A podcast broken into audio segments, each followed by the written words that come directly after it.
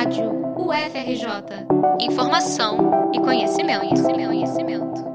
Visando a inclusão de surdos no sistema educacional brasileiro, um grupo de docentes e estudantes da Universidade Federal do Piauí produziu um manual de Libras para Ciências. Trata-se de um e-book contendo representações próprias na língua brasileira de sinais de termos sobre partes da célula e do corpo humano.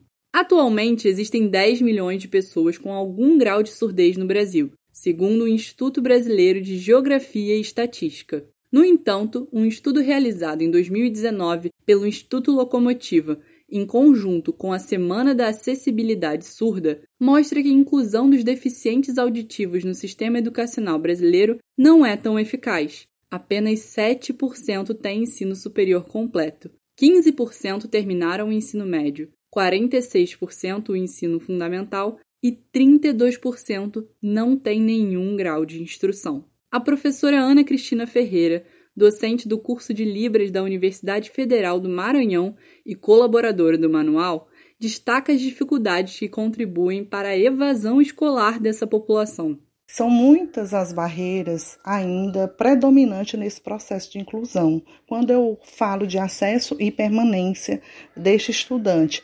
Então, barreiras vão além de ausência desses materiais, como a ausência do profissional de tradução e interpretação de Libras, adaptação curricular, envolvimento do intérprete, por exemplo, dentro das atividades corriqueiras da instituição de ensino, professores bilíngues, a ausência deles, na verdade, então são muitas as barreiras ainda que persistem nesse processo de inclusão e que impacta de fato na aprendizagem do surdo. Quando não existe um sinal específico para uma palavra em Libras, é preciso soletrá-la com as mãos, o que é desgastante para o surdo e para o intérprete. Por isso, o Manual de Libras para Ciências apresenta um grande avanço ao propor 300 novos sinais de termos complexos como retículo endoplasmático liso ou mitocôndria. A produção do documento foi fruto de um trabalho conjunto entre docentes da área biológica e de Libras, assim como os próprios alunos surdos da Universidade Federal do Piauí,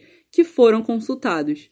Ana Cristina Ferreira conta sobre os desafios no processo de elaboração do manual. Construir um manual deste porte e inédito, genuinamente piauiense, foi bem desafiador. Iniciamos em 2017 e concluímos apenas em 2020. Ou seja, não é um processo fácil você sugerir quase 300 sinais. 80% dos sinais do manuais, eles são novos, não existiam. E nós procuramos manter o, os demais que já foram convencionados, que já são utilizados em outras regiões, porque a ideia do manual não é competir com outras regiões, mas sim minimizar esse problema, tentar fechar essa lacuna existente no que diz respeito a esses sinais específicos. Então, foi bem desafiador esse processo, foi bem árduo, mas bem positivo, bem prazeroso, principalmente com os resultados que nós estamos colhendo. Devido à boa repercussão do manual, existem pretensões dos organizadores e colaboradores de expandir o trabalho e produzir outros materiais. O primeiro volume do Manual de Libras para Ciências foi lançado agosto e está disponível gratuitamente na internet. Reportagem de Giovana Quebian para a Rádio FRJ.